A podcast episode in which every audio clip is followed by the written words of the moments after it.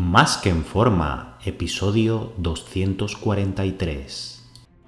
Bienvenidos a Más que en forma con Antonio Yuste, el programa donde conseguirás transformar tu físico y rendimiento para ser tu mejor versión con la ayuda de personas extraordinarias que ya lo han conseguido. Aquí no vas a encontrar fórmulas mágicas, tan solo la información que necesitas sobre nutrición, suplementación deportiva y entrenamiento físico y mental que junto con tu trabajo diario hará que alcances cualquier objetivo que te propongas. Este programa es para soñadores que buscan un mejor físico, para comprometidos a trabajar para conseguirlo, para los que no saben por dónde empezar y para los que llevan tiempo estancados en resultados. Ya estás en el lugar correcto. Tu cambio empieza hoy y ahora. Muy buenas y bienvenido a un nuevo programa. Recuerda que he abierto plazas para que puedas ser tu entrenador y dietista y trabajar uno a uno de la mano online para diseñarte tus dietas, entrenos y llevarte el seguimiento diario para que consigas tus objetivos físicos y de rendimiento de la forma más rápida, segura y sostenible posible. Así que si te interesa que trabajemos juntos, reserva tu cita por teléfono conmigo en antonioyuste.com barra ayúdame. antonioyuste.com barra ayúdame. Ayúdame sin tilde. A muchas personas le da vergüenza apuntarse al gimnasio porque ven gente que lleva mucho entrenando con muy buenos físicos y ellos pues se ven a años luz y no solo eso, piensan que no encajan y que incluso se reirán de ellos. Y esto no pasa en el gimnasio, pasa en cualquier deporte. Así que nada más lejos de la realidad en la mayoría de los casos. Todos hemos sido cola de ratón, es decir, hemos empezado desde el nivel cero, incluso menos uno. ¿no? Todo eso físico y esos rendimientos en deportes que ven son de años de trabajo y nadie se apuntó siendo ya el increíble Hulk su primer día de gimnasio. Sí que es cierto que hay personas que sin hacer nada o simplemente con una buena alimentación y algo de deporte y buena genética pues parten desde el primer día de ya un físico pues estético y con cierto rendimiento y las mejoras pues son muy rápidas y más que la mayoría. Pero cada uno tiene que ir por su camino. Aquí cuando nos apuntamos a un gimnasio, mm, ya sea a CrossFit también o cualquier deporte según el perfil de la persona, aquí podemos optar por dos vías. Una es, bueno, quiero conseguir este físico o llegar a este nivel en este deporte, pues me voy a apuntar al centro deportivo donde estén todas esas personas para aprender qué hacen, hacer yo lo mismo y llegar lo antes posible. Y la otra es, voy a coger a personas que estén al mismo nivel que yo, porque me veo muy alejado de los que están ya en la cima que quiero llegar, y así podré progresar con ellos y no me sentiré mal al estar muy por debajo de ellos. Entonces, ¿cuál es el camino correcto? Bueno, pues en parte los dos. Es decir, si cogemos a 50 personas que hayan conseguido el físico que quieres, te dirán cómo ha sido el proceso para llegar hasta ahí y, podrás replicarlo. El problema de pegarte a, a estos leones, en este caso, ¿no? que son pues bueno, los reyes de la selva que todo el mundo mm, quiere parecerse, ¿no?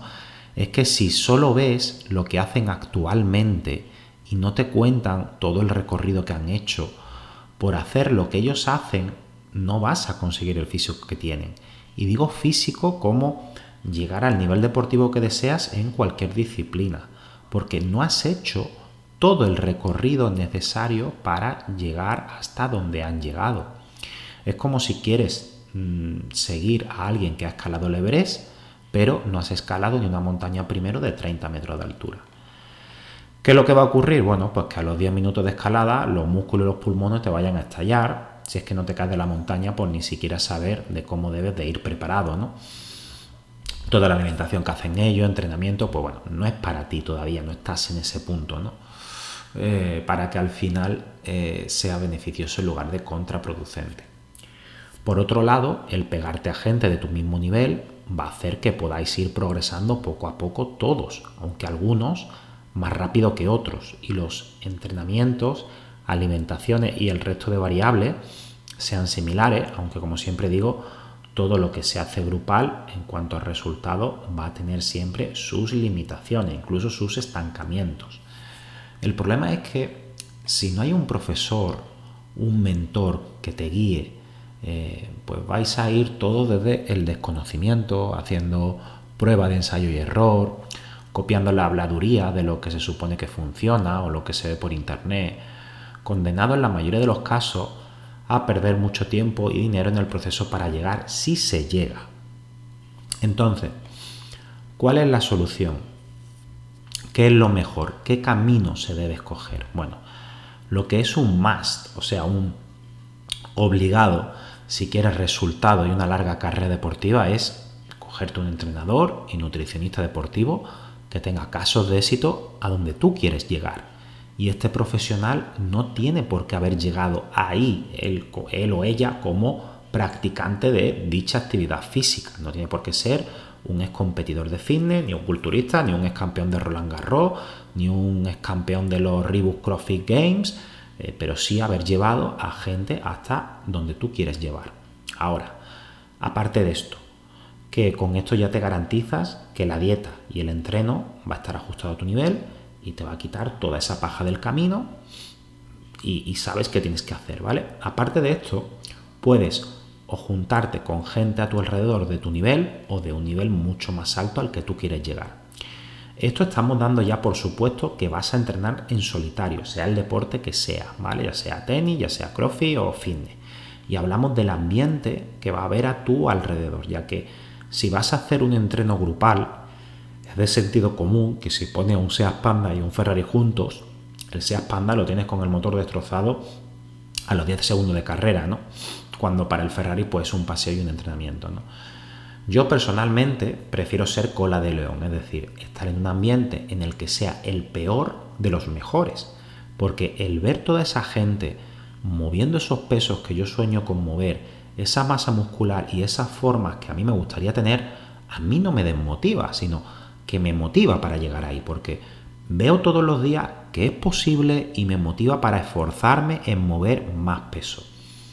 Si veo a alguien haciendo un peso muerto con 300 kilos y yo solo muevo 200 kilos, yo la semana siguiente intento levantar 210 y así con todo, con mi alimentación, con mi descanso y, y con el entreno.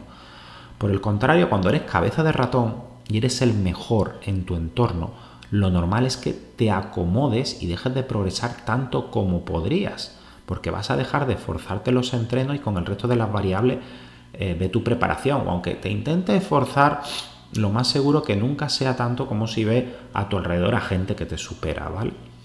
Uno podría decir que da igual el entorno y que si se tiene claro un objetivo y es importante para esa persona, llegará a conseguirlo en el mismo tiempo independientemente de esto.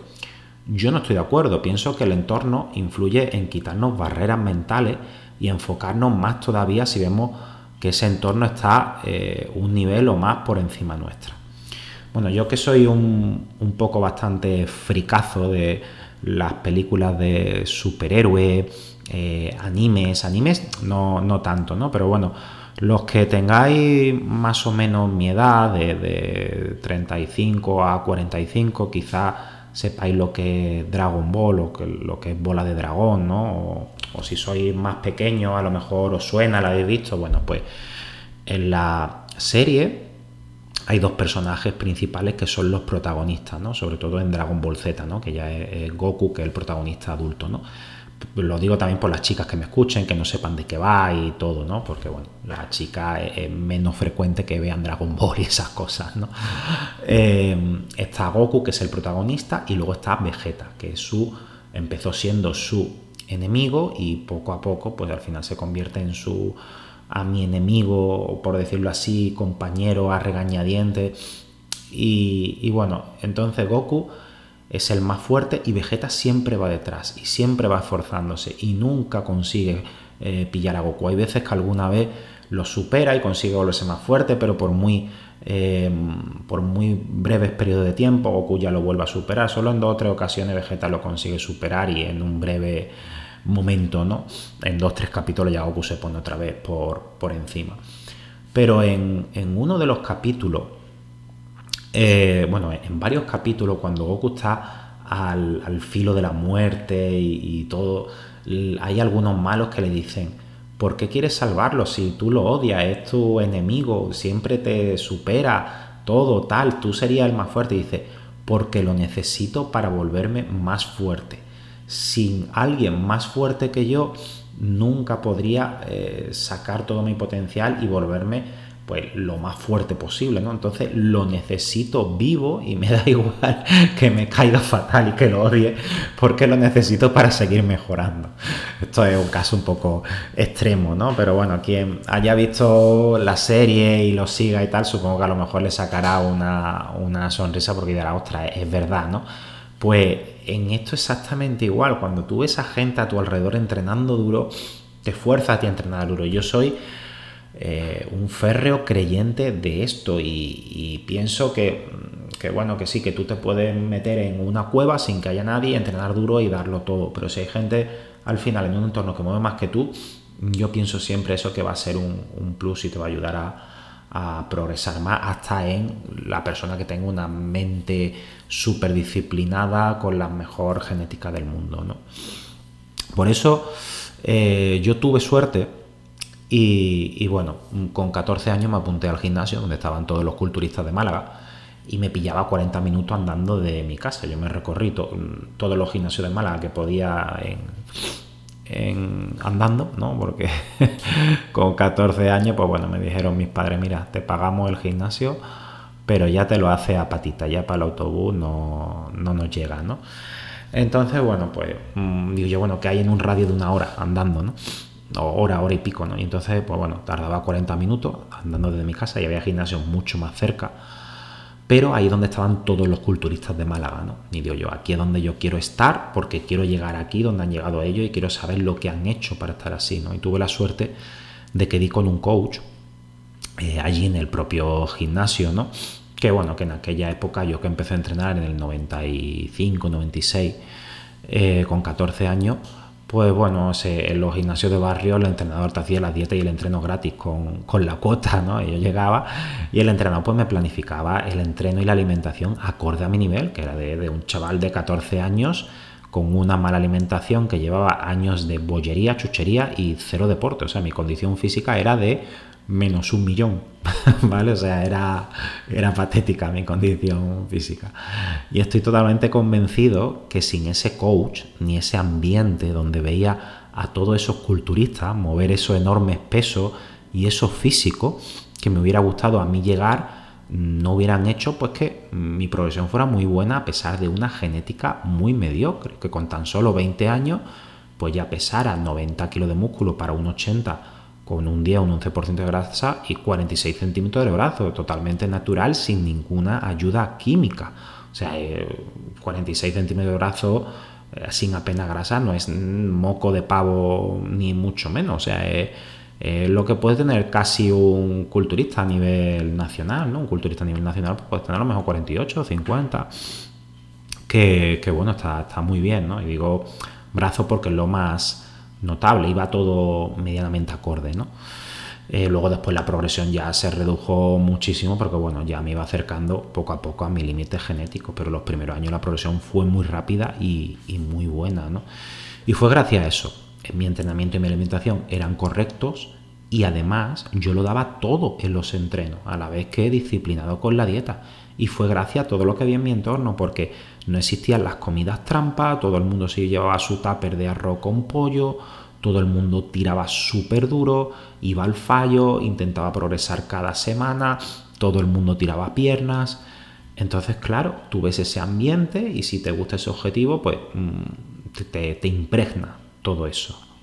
Entonces yo sí pienso que, que ayuda muy positivamente y pienso que sí te debes rodear, aparte de tener ese coach que te proteja de copiar lo que otros hacen que te puede perjudicar, de, gente pues, que esté en, un nivel superior al tuyo.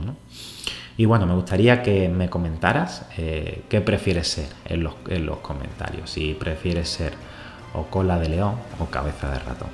Un fuerte abrazo y te espero en el próximo programa.